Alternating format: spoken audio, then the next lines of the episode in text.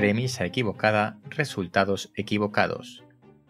En ocasiones se presentan estudios no necesariamente científicos, tal como los entendemos, realizados por un equipo de científicos que pretenden validar una hipótesis.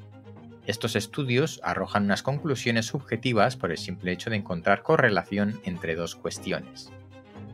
Pero una de las normas de la ciencia es que correlación no indica causalidad. Hola, soy Ignacio y estás en el décimo hombre.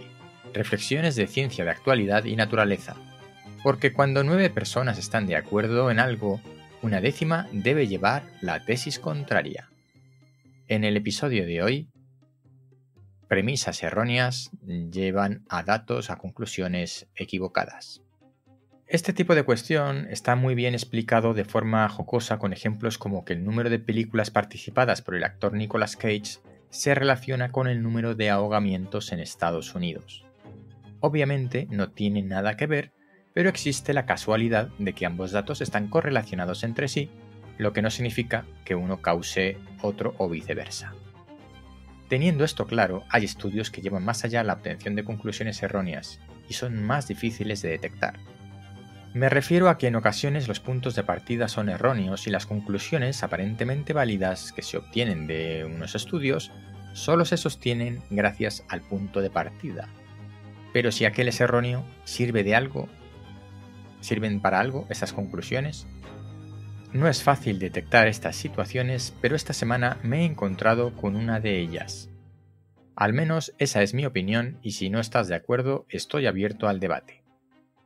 El caso es que en una de mis fuentes habituales de información para el décimo hombre de Conversation, dice que los deberes de los niños que van al colegio son buenos para su desarrollo intelectual. Yo soy de la opinión completamente contraria. Pero vamos a ver en qué se basan los autores y en qué me baso yo para contrastar la información y luego que cada uno saque sus propias conclusiones. El artículo hace referencia a numerosos estudios en los que se ha probado que los deberes que se le mandan a los escolares son beneficiosos en una serie de áreas. El artículo también habla de deberes de calidad, es decir, que no vale cualquier cosa. Bueno, por lo menos aquí no han generalizado completamente.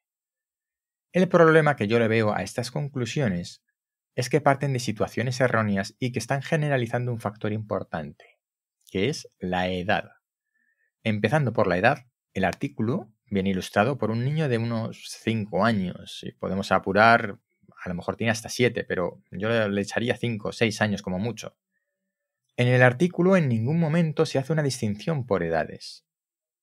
¿De verdad que el beneficio de los deberes es el mismo para niños de 5 años, 6 años que en adolescentes? Para mí lo siento, pero esto no cuela.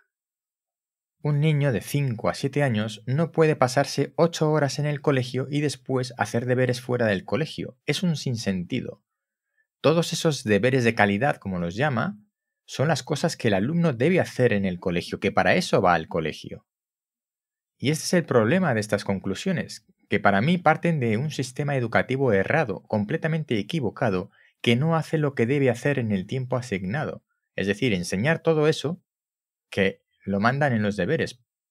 Claro que los deberes de calidad son buenos para los alumnos. Yo en principio para eso, a eso no tengo objeción, pero esas tareas deben hacerse en el colegio, no fuera de él.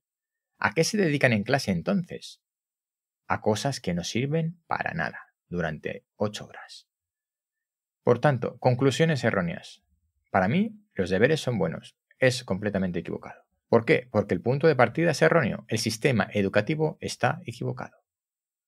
Los deberes de calidad son leer, investigar sobre un tema, disfrutar aprendiendo cosas nuevas y desconocidas. Eso no son deberes. Los otros deberes de calidad que dice el artículo son las cosas que hay que hacer en el colegio. Por cierto que también estoy en contra de los exámenes en etapas tempranas escolares como validador de conocimiento, pero eso es otro tema. Esto es una opinión muy personal, puede que coincidas, puede que no. Espero tus comentarios si quieres estoy abierto al debate. Como siempre, las referencias en las notas del programa.